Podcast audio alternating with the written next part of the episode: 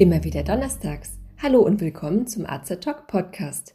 Diese Woche zum Thema digitaler Impfpass. Ich bin Steffi, ich bin Apothekerin und Talk ist das rezeptfreie und gut wirksame Format von Azerta. Informationen garantiert ohne Nebenwirkungen. Tipps für Apothekerinnen für ihre Gesundheit.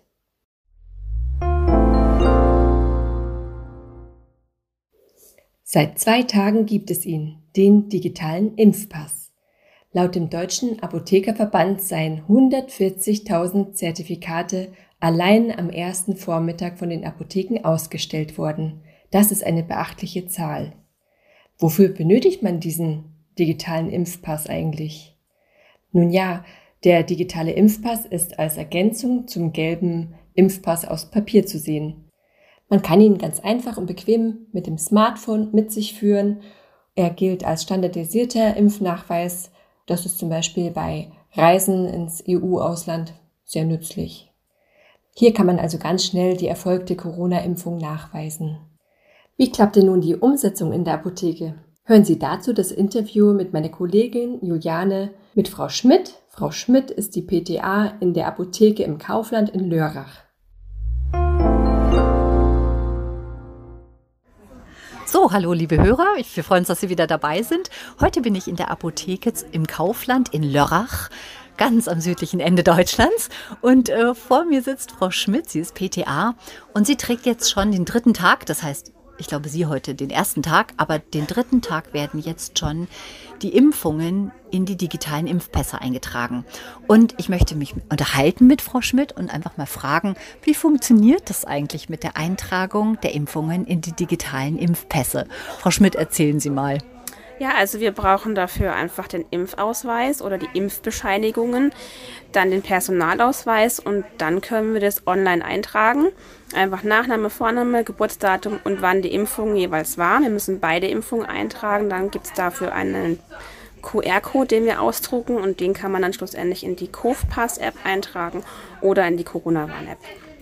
Das heißt also, wenn ich mit meinem Impfpass und meinem Personalausweis in die Apotheke gehe, warte ich ein bisschen, dann wird das alles eingetragen und ich bekomme dann einen Zettel mit einem ausgedruckten QR-Code. Den scanne ich ab. Und wie kommt der dann in meine Corona-App? Durch dieses Abscannen in die Corona- bzw. die COVPass-App ist automatisch ähm, der Link hinterlegt, also dieser QR-Code hinterlegt, dass jemand das auch wieder nachverfolgen kann, dass diese Impfung stattgefunden hat. Okay, und wie viele haben Sie heute schon so eingetragen? Wie viele Impfungen?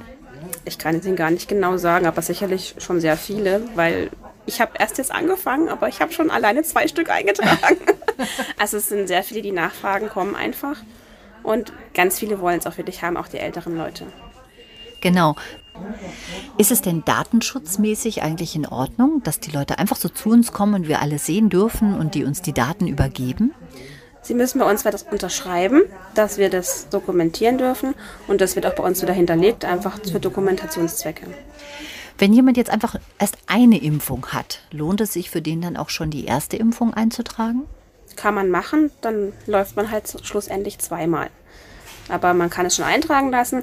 Aktuell ist sogar so, dass das Impfzentrum hier in Lörrach ähm, die Impfausweise direkt auch schon je nachdem mitgibt.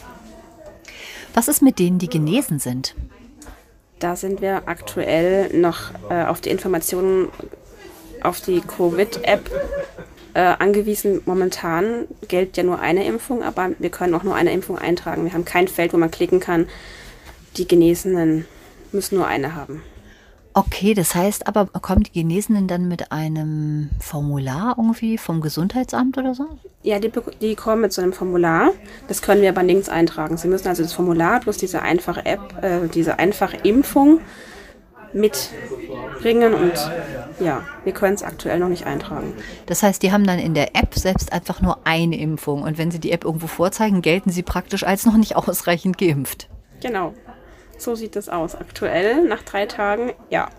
Gut, das heißt, da muss im Prinzip noch nachgearbeitet werden, weil es ja durchaus sinnvoll ist, ähm, dass Genesene praktisch nur eine Impfung bekommen, weil die ja meistens einen sehr guten Antikörperstatus haben. Den Antikörperstatus interessiert niemanden, oder?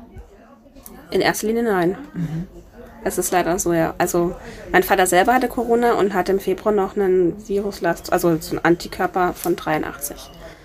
Okay, und das weiß man absolut, dass das ausreichend ist. Also da bräuchte ja eigentlich sogar keine Impfung, obwohl man auch weiß, dass die Impfungen diesen Wert nochmal unglaublich hochboostern.